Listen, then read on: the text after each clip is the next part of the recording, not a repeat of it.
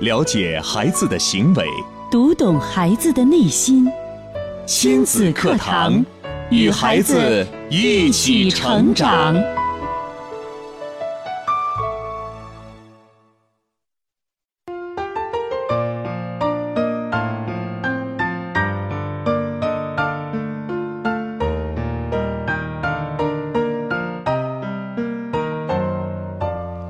听亲子课堂，做智慧父母。欢迎收听以心理学为基础的专业亲子教育节目《亲子课堂》，我是主持人袁明阳。我是主持人吴化。亲子课堂今日关注：怎样规划孩子的未来？主讲嘉宾：亲子课堂创始人、亲子教育专家陆岩老师。欢迎关注收听。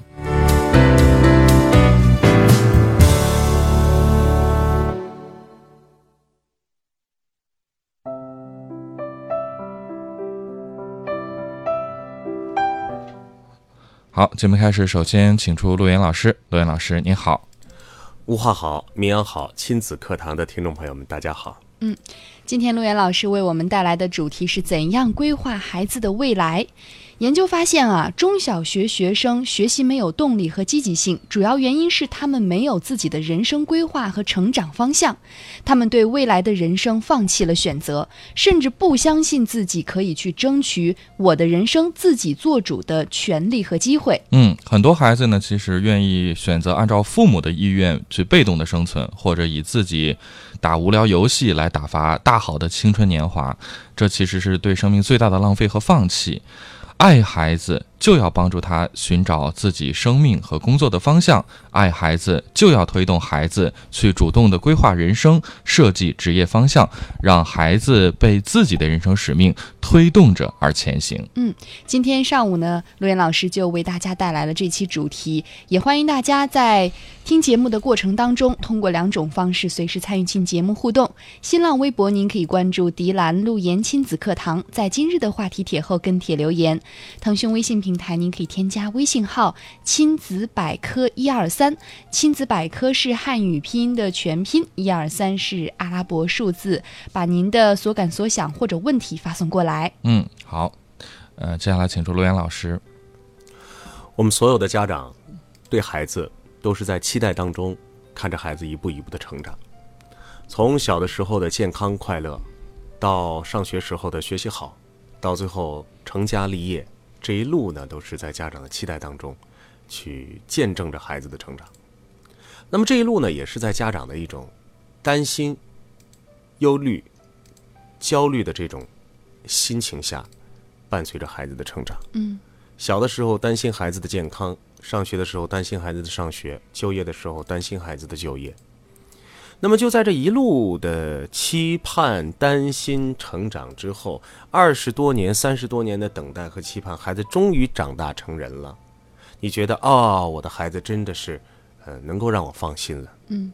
但是就像我们每个家长成长的经历一样，说这孩子说一岁之后我们就省心了吧？嗯，是这样吗？三岁之后就省心了吧？是这样吗？上了小学就省心了吗？啊，事儿又来了。远远不是这样。上了大学就好了吗？没有。啊，工作了就行了吗？没有不行，找了结媳妇儿婚就完了吗？对行吗？不能。所以这一系列的事情，让我们这一代家长就会感觉到很辛苦。你看，我们上一代的家长，其实他们的生活都已经很辛苦了，对不对？对，过去的孩子都是什么样的？散养的。嗯，你看我们爷爷奶奶那一代，或者我们祖辈这一代、祖祖辈这一代，那孩子生叽里哇啦的一堆，是吧？嗯，家有九凤啊，一堆一堆的。他不像现在我们养孩子这么细致、这么操心、这么用心。那么在那种散养的自然条件下呢，孩子有不同的发展和成长。其实父母对于孩子的影响并不是非常的大。就现在的家庭环境来讲，其实家长对于孩子的影响真的是挺大的，因为我们天天就这一个孩子，是可能是两个孩子，然后生活在一块儿，所有的生活习惯、性格、作息各个方面全都够渗透到孩子身上。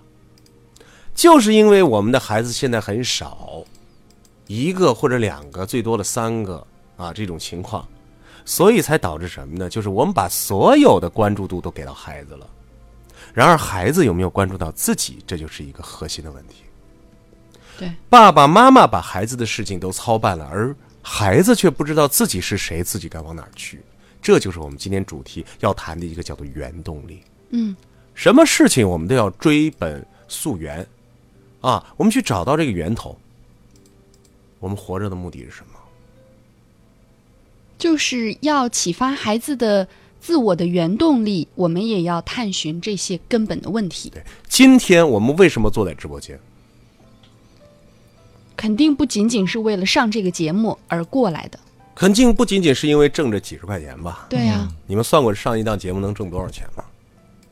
没 有，也不用去算，嗯我这倒给根你本们就算过，我倒给你们算过，因为给你们算过工资啊，我到我到时候精细的给你们算过，就是一档节目会挣多少钱啊？哎呀，当然也不能这样算，因为对嗯工作之余还有好多好多的这个准备啊什么的、啊，还有我们的一些呃各种各样的一些操心的事情，为了这个工作付出的事情。嗯，那你今天来这儿肯定不是为了这几十块钱来的，当然这是一个基础。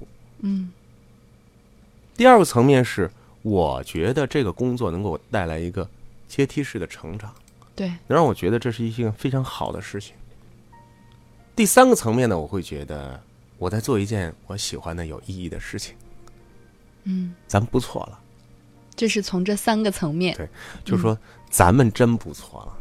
嗯，可能咱们坐在这儿没感觉，当然我也听过咱们主持人，包括有的时候我们聊天儿会说：“哎呀，这工作是吧？天天说说说都没什么好说的。”嗯，甚至有一些主持人他是这样的，很有意思，就是比如说你会看到啊，包括演员也是这样的，嗯，一个喜剧演员，其实你会看到他的生活当中非常的沉默，简单，嗯，没有那么多的语言。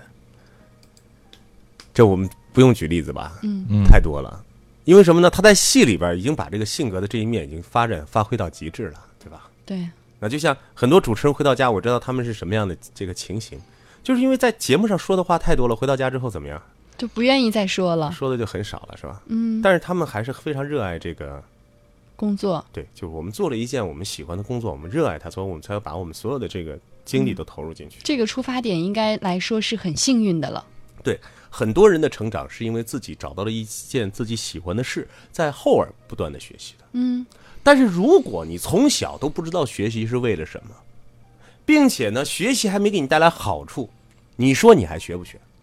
是个人我都说他不学。嗯我说家长千万别逼你家孩子，你家孩子还这件事儿对他来说一点好处都没有，刚写个字儿你说错了，嗯，刚答个题啊你说错了，刚写个字儿你说孩子这味好儿字看儿歪了。写歪了啊，刚写了一篇作文，刚写好你就说你看你像憋爬一样嗯，是吧？这样孩儿怎么活呀？孩儿没有出路啊，没有动力啊。对，就是这个问题，家长也是挺矛盾的。你嗯说让他学习，我不管，难道他就知道学习是为了什么呢？最可怕的就是什么呢？就是我们的家长这么多长的时间，这么嗯一大段的时间，十二年的寒窗苦读的过程当中，没有跟孩子谈过人生方向，没有跟孩子谈过将来我是怎么生怎么活，怎嗯么生活，怎么快乐的生活，我该靠什么生活？没谈过，对，十二年你都没有谈过，孩子大学毕业了，该报志愿那两天，就是大学毕业完之后，还是去玩吧，啊，该报志愿了，分成绩出来了，就两天时间，嗯，说赶快报志愿吧，还是你想报啥？我看现在会计不错，那你学会计。什么是会计？那我想让你报那个 律师，你学个律律师？还有现在 IT 啊，你去报个 IT，、哦我看你理科不都错，觉得自己你报个好 IT，远你我们也会讨论，对不对？嗯什么你理科好了，你化学好了，你物理好了，你语文好了，所以你应该干个什么？嗯，但话说回来，这些东西和孩子有关吗？孩子都觉得，嗯，好奇怪，这是我的人生吗？对啊，我是学医的，跟我有关吗？啊嗯，还好不是个医生啊。医患关系 的源头，嗯，所以在这个事情上啊，让我想到什么呢？就是我们家长很多的时候，刚才我一开始就说了，我们是在对孩子的那种担忧、焦虑下，伴随着孩子成长的。嗯嗯，为什么担忧、焦虑？因为你对你自己都没有一个正确的方向的把握。那么对于孩子，你只能看到孩子脚下现在这些事情。嗯，当孩子要去面对的时候，你都不知道该怎么面对了。现在很多青少年学习上的一些滞后啊、怠慢啊，说我的孩子不爱学习。你看多少咱们听众给咱们发，我家孩子上初二了，现在特别不喜欢学习，觉得学习没兴趣。我家孩子上初三了，马上就要中考了，然后他就不去中考，我该怎么办？能不还能有救就救是我？从五六岁就开始不好好写字啊那个给他买的点读机他嗯都不愿意玩，我问问你五们六岁俩啊，咱们也都是学过来的。假如说小学、初中的那些学习的问题是个问题吗？我经常给小学的家长这样讲，我说小学的问题，小学孩子不是学习问题，也不是学习能力的问题，也不是学习方法的问题，嗯只要孩子想学，很快就会学会，而是他不知道我为什么要学。就是他只要主观上愿意去学的话，就一定能学好。小学六年的时间，嗯，其实用一年就可以把所有的知识学会。为什么要慢慢、慢慢、慢慢让孩子学呢？第一是适应孩子各个年龄的需求，嗯第二给孩子一个自然成长的时间，嗯，伴随着是孩子习惯的养成，人际关系的建立。所以说，小学学到的东西非常非常的庞大，他要建立他的同学的关系、班级的关系、领导的关系、中队长、大队长、小队长、小组长关系，他和老师的关系，他和他好朋友的关系，这是关系这个层面。嗯这可是书不仅仅是在书本里头，其实小学学的知识那个层面太少太少了，它是融入社会、进入社会角色的一个非常重要的一个学习过程。嗯，社会化的一个过程，然后他会参加各种各样的，你看现在学校里边都会有社社团团啊什么的，说一些活动啊，嗯，他会开始认识不同各种各样不同的人，他的眼界开始开阔，对，他开始参加各种各样不同的比赛，他开始参加竞争了。嗯，他和小的时候不一样，对，小学就是真的是就是竞争就开始了，嗯一个班里三四十个、四五十甚至七十多个这样的孩子就会在一块儿进行比拼、嗯 PK，他们的成绩有的时候就开始发生了一些不同的变化，他们的心理就要不同的慢慢的去接受。可能会去彷徨，可能会去难过，可能会去挫折，但是在最后的时候，他都要不断的前进，不断的认可自己。所以说，我说对于孩子的学习，小学一年的时间就够了，但更多孩子学校学到的是什么？学到的是情商的成长，情商，是人际关系的成长，是面对这个社会的能力。嗯，这才是我们家长真正要关注的，对你一看啊，一个小学生过来，大老远过来一看，往这一坐，我就能看出来这个孩子的水平，嗯，这个爸爸妈妈之间的关系，就孩子后面的家庭的情况，爸爸给了多大的力量，妈妈给了多大的爱，嗯，相互之间的关系怎么样？这个孩子势必是一个综合心智健全的孩子，嗯，还是一个被爸爸妈妈压迫成长的孩子，还是只知道学习不知道如何去生活的孩子？这一段时间，我在呃第一次的这个我们少年优势训练营的过程当中啊，嗯，我就看到每个孩子，看每个孩子的时候，我都深深的从内心里边建立跟孩子之间的这种关系。嗯，建立关系之后，你会发现，我特别想去了解这些父母们。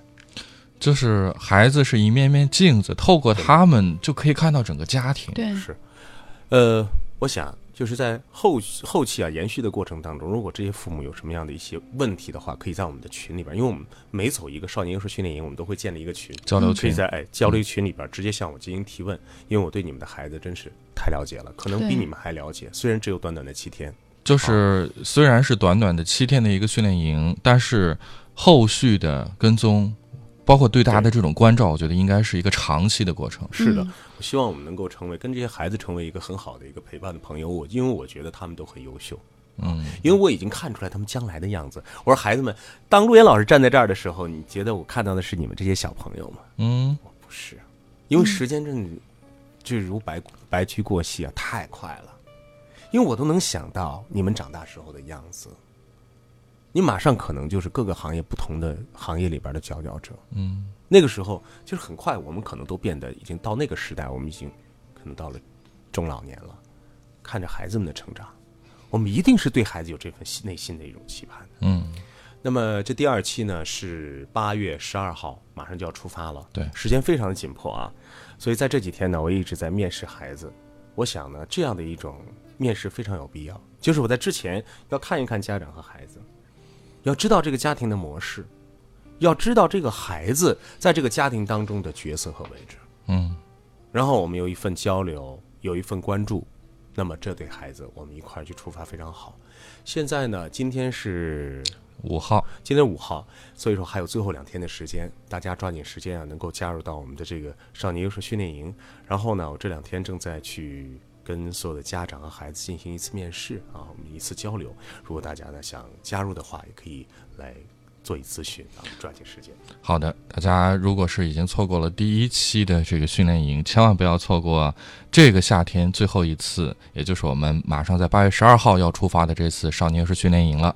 呃，报名的截止时间应该是在八号之前，因为有提前的一些安排，包括订票啊，所以说对对高要等到十二号那天您再说临时起意，那可是那肯定是来不及了。对所以您记着，还有最后两天时间，在八号之前，您抓紧时间来报名。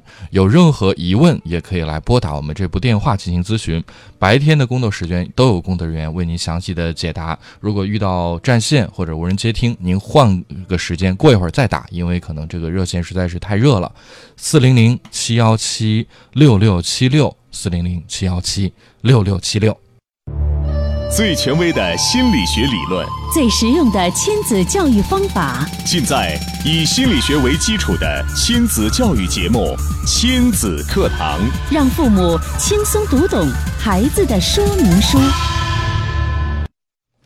好，继续回到节目当中。今天无话和绵羊邀请到亲子课堂创始人、亲子教育专家陆岩老师带来的话题：怎样规划孩子的未来？嗯，刚才陆岩老师说到了，尤其是。呃，上小学的这些孩子们，让我们的家长除了关注孩子的学习，更重要的关注哪些内容？嗯，接下来其实很多父母也是在呃想啊，就是我怎么该跟孩子谈未来呢？是，其实很多家长可能自己的人生，嗯，包括对现状都不是特别满意，或者说我们自己还懵懵懂懂，不知道人生的意义和价值到底在哪里。对，你让父母去跟孩子谈这个话题，可能很多父母觉得无从谈起怎。么开口跟小学的孩子说？嗯，你知道你是谁吗？所以更常见的一种模式就是，所有的大部分的家长跟孩子讲的时候，就说：“孩子，你要好好学习，嗯，以后考个好大学。未来的路靠你自己了”。对，这样感觉，呃，就是这种观念，我觉得是代表了一个时代的印记，但是嗯又跟现在这个时代来讲，我觉得是越来越呃落伍了。对，很多家长就只给孩子一个开头嗯，学习，那结尾未来的很多年还是学习。中间的过程，或者说是真的踏入到社会之后，未来的路这一步一步到底该怎么走，呃，却说不清。教育教育部吧，还是教育系统当中的一位专家呀，嗯前两天在那个新闻上发了一条，我觉得挺有意思的，就是别再用谎言欺骗你的孩子。里边就是说到谎言刚才刚才你们说到那个事情，嗯，孩子好好学习吧，将来考上个好大学，然后这辈子就什么事儿都没有了，就就放心了，就成功了。嗯，我们现在都是这样的，家长什么都不操心，只要你能够考上一个好的大学校学，好学啊校。然后就就基本上好像完成任务了。甚至家长也是在想尽各种办法，动用各种人脉，哪怕不惜走关系、花钱，嗯为孩子找一所好学校。嗯从幼儿园开始，小学、初中、高中，甚至大学，如果大家有这个能量的话，都恨不得给孩子铺就一个这样的道路。我希望我们的家长能够去做一个采访啊，去做一个就是了解。实际的一个了解。你到大学里边看看，你去问一个问题，嗯嗯，你问问那些上了大学的孩子们，你们知道你们来大学是干什么的吗？哦，嗯，我去大学里边做过很这样的一些实地的一些探访。嗯我说你们到大学，你知道你们是干什么的吗？怎么说？你觉得他们的回答是什么？干什么的？嗯，玩儿。 对呀、这个终于解放了。是啊，苦读十年呀，我学了那么多年，我为了什么？终于啊等到啊我这一就是为天了考上大学，考上大学，终于离开 了。父母母的掌控。对，然后我终于可以自由自在的生生活活了，并且他们还要按月定点的给我打钱。嗯，我只要说，他就得给我打钱。就是甚至还看到很多人就是在呃在网上啊有有这样的分享啊，说上大学这四年，同学们你们可千万不要荒废啊！这段时间那可真是太美嗯太好宝了。贵了，没有升学的压力，没有上班挣钱的苦难，还有人按月给生活费，所以你们要好好珍惜这段时光，来一场说走就走的旅行吧。 来一场说谈就谈的恋爱吧。啊，那是是啊，现在就是这样的一个状态。我去大学里边给呃大学生讲心理课啊，然后呢就跟大学生来交流，我发现呢，就是大学生现在急需的就是，呃，一个职业生涯的一个交流。规划，嗯，为什么呢？这些孩子们基本上大部分都是被家长一股脑儿一脚就给奔向了大学的校门，他们只负责用手，爸妈还负责用脚。他们用手呢写高高考题，嗯，写完了之后，爸妈一脚，那往上踢啊，不会往下踢是吧？一脚就奔着你，比如说你开始能上这个三本、三本的、二本的、三本的普通的学校，妈妈努努力，爸爸努努力，一脚给奔了二楼是吧？从一楼奔二楼，他进去了，嗯进去了之后要干什么？这个专业是不是你喜欢的？有没有做过人生的规划？你将来要成为一个什么样的职业？你知道这个专业毕业了之后，去有多少人能够就业吗？就业都在哪个职业里边？你有没有考虑过？还是妈妈说你要去考研，或者说你要去考什么什么，你就去做什么？嗯，所以这一系列的东西，这是我们说上了大学的大学生跟大学生讲啊，我都觉得已经太晚太晚了。太晚了，是，所以我跟什么样的人讲？像我们说，嗯，亲子课堂理念，大一要治大医治胃病、中医治乙病，病庸医医呢，治重病。是我们不能到了孩子都已经蒙圈了，马上都要去出去搞工作了，这个时候你再给他说孩子你的人生规划是什么？他一规划完了之后，他说呀，我怎么在这儿学医呢？其实我是想当主持人的。对啊，那所你以说你能学不上了，然后他然后把这个钱就不交了，然后你就去肄业，然后再重新考一次大学吗？嗯，晚了，所以这个大学开的什么就业指导课已经晚了。我都觉得特别的晚了。很多大学的一些职业方向是背离孩子的想法的。嗯，那么在国外，其实专业是可以随时转的，不管你大一、大二、大三。这个恐怕在咱们国内，我在觉得没那么容易啊。在中国这个专业呢，到目前来说，就是这五年的时间，我们基本上就是大学里边形成了一个统一的概念，就是大一的时候还可以不选专业，但大二必须要选择。但是后面就不能再转了啊，嗯就是因为人太多了，咱转起来太麻烦，来回转，这是不可能的不。可能的。但是过去是绝对不会转，你你报考什么，肯定就是学什么的。对，现在有一些已经有这个意识的一些大学里边，就会在大一就的时是候，允许嗯你可以学全科，然后呢，在大二的时候先先上基础课嘛。嗯对，你再选选科，比方我们学医学都是这样啊，可以再选科，到大二的时候再选科。那么大学都晚了，什么时候叫早啊？对啊，那什么时大一治候胃病，胃病从哪儿治啊？胃病从这个幼儿园孩就开始 了。幼儿园幼儿园，太哎 幼儿园的孩子懂这些吗？我去给幼儿园的孩子去上这个这个课，我就问他们，我说什么？呃，你看你们每天都来幼儿园，嗯，对吧？谁把你们送来的？爸爸妈妈呀，为什么他把你们送来的？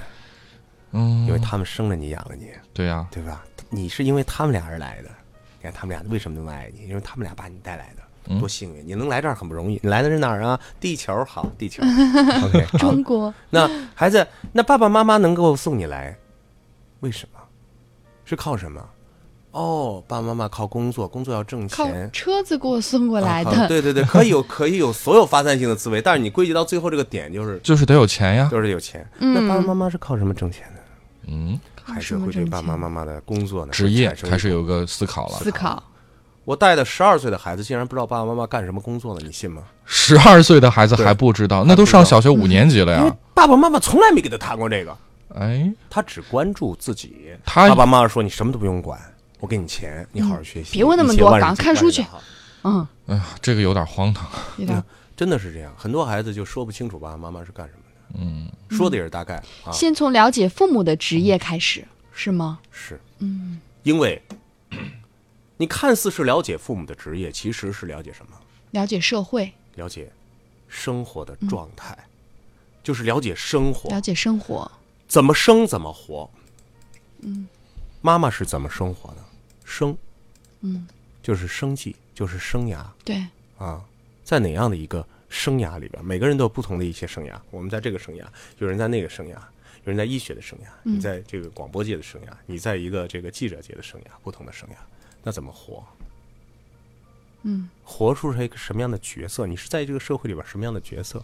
孩子们会对这有一个直观的感受。我的爸爸嗯对妈妈对一个对月能挣多少钱？这些钱该怎么花？嗯我们都知道，小学里边儿有的时候学校会给孩子上一堂课，说你来当一个家里的这个总管，是吧？嗯管一管你一个月你们家的开销啊、支出啊、啊这个嗯比例啊，然后你自己计算计算。孩子真的是应该当一当这样的管家，把不当所有家的工资都给孩子管，对，让孩子来记一笔账。嗯啊，一个月我们家的开销得有多少？不嗯当家不知道柴米油盐。贵是吧？不知道这些东西，所以孩子一旦知道这些东西的时候，并且把它赋予到自己的身上，他才有一种使命动力。动力，他知道我是谁，我来自我的父母，我在这样一个家庭，嗯我的爸爸靠什么来生活？我的妈妈靠什么来生活？他们通过这样的方式来养育我。嗯，那么我到十八岁的时候，我的将来我该怎么样挣钱？我该怎么样生活呢？嗯，他这样的人生规划就慢慢开始了。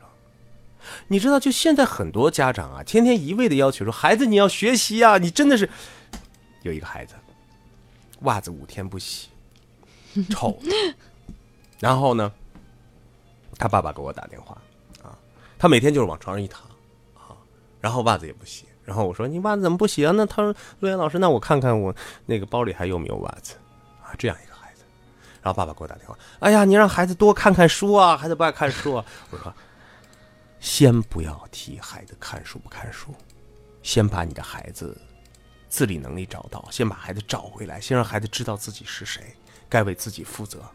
我跟孩子讲，小脸儿是你的小脸儿，干净不干净属于你，跟任何其他人都没有关系。那我想问问你们，学习跟谁有关？